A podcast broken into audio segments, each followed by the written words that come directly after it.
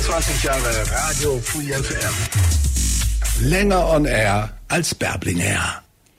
Ich habe heute im Studio Thoralf zu Gast von der Band Triggy Riddle hier auf der 102,6. Er ist Gitarrist und Sänger der Band und auch als Solomusiker aktiv. Wie geht's dir heute und was verschlägt dich nach Ulm? Ja, mir geht's erstmal sehr gut. Und ich habe hier einen sehr guten Freund, den Jens, der auch mit euch zusammenarbeitet oder hat. Und den besuche ich gerade mit dem Motorrad, genau. Du bist also nicht extra zum Nahbader angereist heute? Es war tatsächlich ein Zufall. Ich kenne aber Nahbader von vor ein paar Jahren schon und ich bin da total glücklich, dass es gerade stattfindet.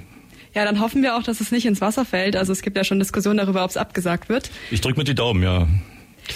Ja, dann äh, zu eurer Band. Ähm, ja, ich habe mir ein paar Fragen überlegt und zwar habt ihr auch sehr humorvolle Texte in euren Songs, zum Beispiel Zeilen wie Jeden Morgen vor dem Spiegel sehe ich ein Gesicht, gefolgt von der Frage, wer bin ich nicht? Wie kommt ihr denn auf eure Texte?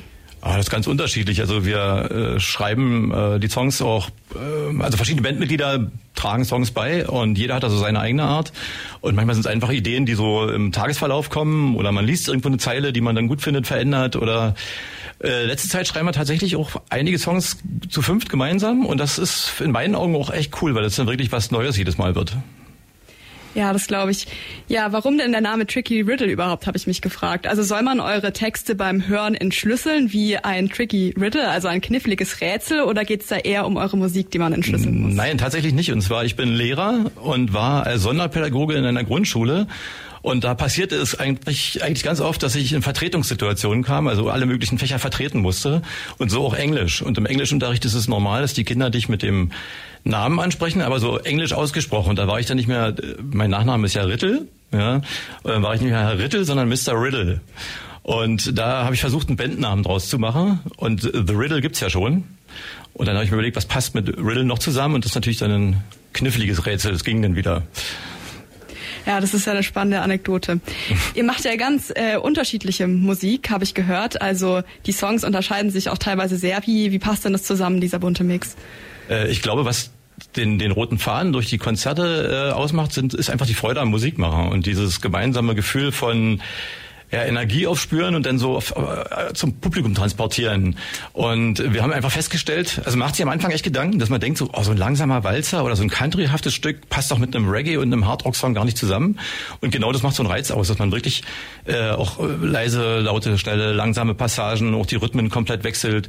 Dann haben wir ja ähm, die Rina als Sängerin, die hat eine sehr soulige Stimme. Das ähm, ist wieder ein sehr groß starker Kontrast, wenn ich denn mal einen Song singe oder Stefan aber die kann es einfach am besten, deswegen lassen wir sie meistens singen jetzt.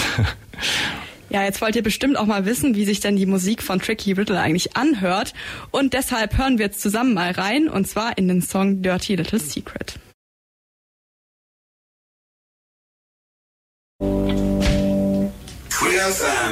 Herzlichen Dank. Das war Dirty Little Secret von Tricky Riddle. Toral von Tricky Riddle steht hier bei mir im Studio und ja, diese, dieser Song war ja auch eine Live-Version und zwar von der EP Dirty Little Recording, äh, die ihr dieses Jahr veröffentlicht habt. Wie kam es denn dazu und wie kann man sich die Aufnahmesituation vorstellen? Also wir haben einfach bei Live-Auftritten mitgeschnitten und dann nach mehreren Konzerten hatten wir so ein paar Aufnahmen zusammen, wo man meinte, oh, da waren gar nicht so viele Fehler drin. nee, weil das Wichtigste war eigentlich, dass die Energie rüberkommt. Und bei Studioaufnahmen ist es manchmal so, dass er doch ein bisschen steril klingt und bei Live-Aufnahmen hat man das nicht. Und dann haben wir einfach so ein paar Aufnahmen zusammen gehabt und äh, haben Freunde gehabt, also auch Tontechniker, die uns da geholfen haben, das so zu mischen, dass es dann äh, ganz gut klingt und das haben wir dann einfach veröffentlicht, gerade als Streaming so bei Amazon Music und äh, Spotify, dieser bei iTunes kann man das glaube ich auch runterladen, dass man wirklich auch mal so nur reinhören kann, ohne gleich Geld bezahlen zu müssen und so einen Eindruck, Eindruck zu kriegen. Mhm. Ja, und das heißt, ihr habt es auch, auch aus verschiedenen Konzertaufnahmen dann zusammengeschnitten. Genau, genau. Ja, ihr seid ja auch nicht alle hauptberuflich, also eigentlich seid ihr alle nicht hauptberuflich Musiker, wenn ich das richtig verstanden habe. Die Schlagzeugerin ist tatsächlich äh, Musikerin, aber mhm. die, die macht vor allem auch so äh, Gesangsunterricht und, und sehr gut natürlich. Die Nika mhm. und äh, ja, ist in anderen Formationen unterwegs auch. Aber das heißt, ihr habt auf jeden Fall neben diesem Bandprojekt noch einiges äh, anderes in eurem Alltag zu tun. Ja, auf jeden Fall. Wie schafft ihr denn, das alles unter einen Hut zu bringen? Äh, es ist teilweise äh, nicht so einfach, aber wir versuchen das irgendwie zusammenzukriegen und zu koordinieren. Äh, am, am Ende führt es dazu, dass man eben nicht so viele Auftritte machen kann. Also wir können nicht ständig auf Tour sein oder herumfahren. Mm, wir gucken, dass wir so am Monat ein, zwei Auftritte haben. Das wäre so das, das Schönste, was wir schaffen könnten. Also unsere Sängerin zum Beispiel arbeitet im Krankenhaus als Ärztin. Da hat sie noch Schichtdienst. Da muss man mal gucken, dass dann wirklich, dass sie da frei hat.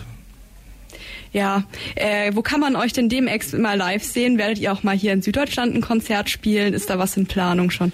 Also wir sind da sehr offen. Äh, Im Augenblick ist noch nichts hier in Süddeutschland konkret geplant, aber wenn jetzt zum Beispiel ein Veranstalter von einem kleinen Club oder einem kleines Open Air äh, zuhört, äh, dann sind wir da sehr offen auf jeden Fall und uns geht's da auch überhaupt nicht ums Geld, vor allem die, die Freude am Spielen eben. Äh, wir spielen tatsächlich das nächste Mal erst am 13., nee, 23.09. in Telto in, auf dem Friedhof. Da gibt's so einen ziemlich fitten Diakon, der dort Konzerte organisiert in so einer kleinen Kapelle. Haben wir letztes Jahr schon gemacht und das war auch echt gut besucht. Das ist echt komisch, wenn da so eine, so eine Friedhofskapelle dann Leute tanzen, ja, und eine Party stattfindet. Aber ähm, das machen wir auf jeden Fall wieder, genau. Und ansonsten ähm, ist jetzt eben gerade Sommerpause so ein bisschen, weil, wie gesagt, wir haben auch alle irgendwie Kinder und Familien. Und da ist immer einer unterwegs. Ja, dann hoffe ich, dass äh, hier jetzt mal so der ein oder andere Veranstalter auch zugehört hat und ihr vielleicht demnächst äh, Post bekommt, damit wir euch auch hier mal live spielen hören können in der Nähe von Ulm.